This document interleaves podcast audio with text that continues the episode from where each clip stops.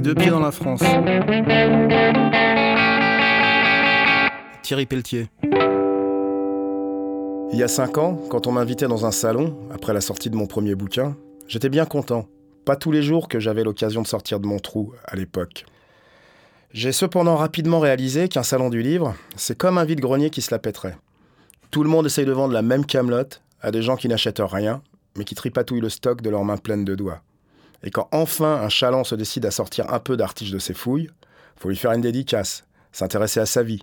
Il en veut pour s'élever, le bourg. Pendant que tu te creuses les méninges à trouver la batte formule qui prouve que t'es pas un écrivain à la mie de pain, il en profite, le vicieux, pour te donner son avis sur toi, ton style, tout ça. Dans une brocante, au moins, quand tu vends ta vieille cocotte minute, t'es tranquille. Bien sûr, le gars marchande que c'en est du vol, mais là au moins, tu peux te laisser enfler sans avoir à prouver que tu es le plus spirituel des garçons.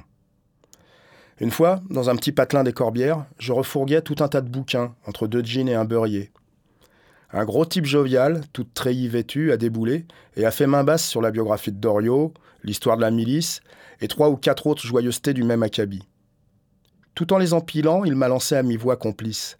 Je vois qu'on est du même bord. Euh, pas vraiment que j'ai répondu hésitant. Pas envie de perdre un si bon client. Il a fait machine arrière illico. Pur intérêt historique que tout cela. Juste une grande passion pour l'histoire de la Seconde Guerre mondiale. En veine de confidence, il m'a confié qu'il n'était pas fâché de passer sa retraite sous le soleil du Languedoc. Ses 29 ans à bosser comme flic au dépôt à Paris, il les avait pas fait à cloche-pied. Après son départ, je me suis payé une frite en me disant que c'était chouette les brocantes. On y rencontrait des gens sympas tout en faisant un peu de blé. Les salons du livre, c'est beaucoup plus fatigant. À celui d'Amnesty International, il m'avait invité à participer à une table ronde pour y causer une fois de plus précarité, dignité, misère. J'ai failli m'endormir pendant les 45 minutes d'introduction du représentant d'Amnesty, mais j'ai pris sur moi. Trop de gens qui me mataient. Le premier intervenant, M. Tardieu, daté des a fait à peine moins soporifique. Il était passionnant pourtant le midi à la cantine, quand il m'expliquait plein de trucs sur le travail d'ATD, l'éducation populaire. Mais dès qu'il s'est saisi du mic, il s'est mis à jaspiner dans un volapuc en bois brut de la pire espèce. Le suivant, pour l'écurie Emmaüs, c'était Christophe Robert. À l'époque, il était juste sociologue, pas encore président de la Fondation Abbé Pierre. Mais on voyait tout de suite qu'on avait affaire à un champion de la com, qu'il allait pas tarder à devenir Martin Hirsch à la place de François Chérec.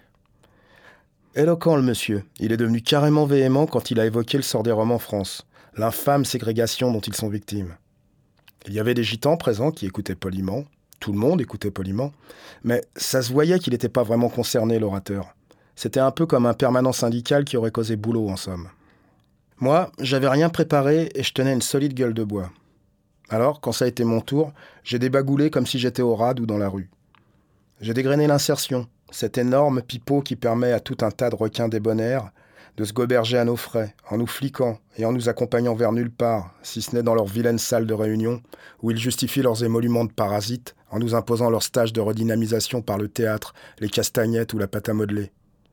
Grosse rigolade parmi les purotins du public, à tel point que l'abbé Pierreman a jugé bon d'intervenir tout à fait d'accord avec Thierry quand il dénonce les abus, les charlatans de l'insertion, mais ce que nous voulons tous, et Thierry aussi, j'en suis sûr, c'est une véritable politique d'insertion qui permette une réelle relance de l'emploi. L'insertion et la formation sont primordiales pour l'avenir de notre pays. Il y a déjà des gens qui font un travail remarquable. Il faut encourager, développer les initiatives. Je crois que nous sommes tous d'accord.